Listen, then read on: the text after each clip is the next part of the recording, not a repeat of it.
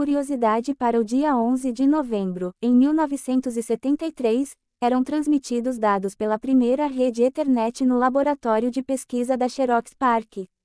E após as notícias de hoje, opção sem burocracia para quem recebe pagamentos do exterior e curso para treinar a programação de algoritmos, um dos mais vendidos.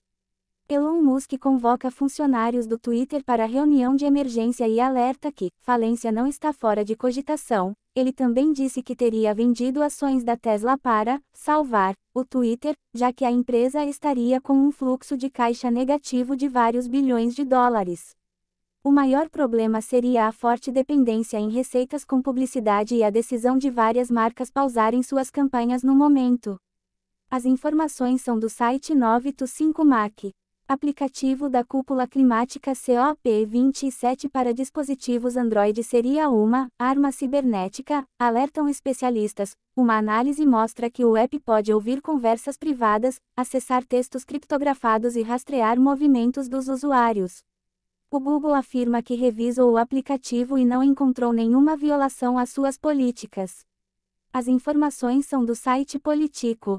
Agência de Segurança Nacional do ZEUA orienta que organizações mudem para linguagens de programação com Memory Safety. Segundo a NSA, linguagens como C Sharp, Go, Java, Ruby, Rust e Swift possuem recursos inerentes que protegem o programador de introduzir erros de gerenciamento de memória involuntariamente.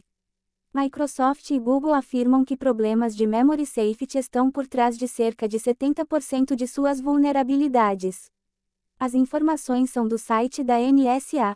Entidades e empresas pedem mais agilidade na aprovação da Lei das Moedas Digitais. Uma carta aberta, assinada pela Microsoft, Nubank, IBM, PayPal, Mercado Bitcoin e Mercado Pago, pede a tramitação do projeto de lei número 4401, 2021, em discussão desde 2015. A aprovação seria um importante passo para a segurança jurídica e o desenvolvimento do setor no país, com avanços significativos no combate a fraudes e lavagem de dinheiro. As informações são do site Canaltech. Vulnerabilidade permite que invasores obtenham acesso completo a qualquer smartphone Google Pixel, mesmo com o dispositivo bloqueado, rastreada como CVE 2022 a 20465. A vulnerabilidade envolve um processo de redefinição de senha de cartões SIM e pode afetar também outros aparelhos Android. Ela foi corrigida na atualização de segurança lançada no dia 5 de novembro. As informações são do blog do analista de segurança David Chetes. Aplicativo permite executar o Stable Diffusion localmente em iPhones. Em um iPhone 14 Pro, é possível gerar uma imagem em cerca de um minuto. Além dos recursos básicos, o Drawthings também permite carregar modelos de geração de imagem extras, incluindo aqueles não autorizados e controversos. As informações são do site ARS Technica. Canva lança ferramenta para geração de imagens por IA, baseada no Stable Diffusion. O recurso pode ser utilizado para gerar até 100 imagens por dia, gratuitamente. A plataforma adicionou filtros de segurança extras para evitar imagens controversas.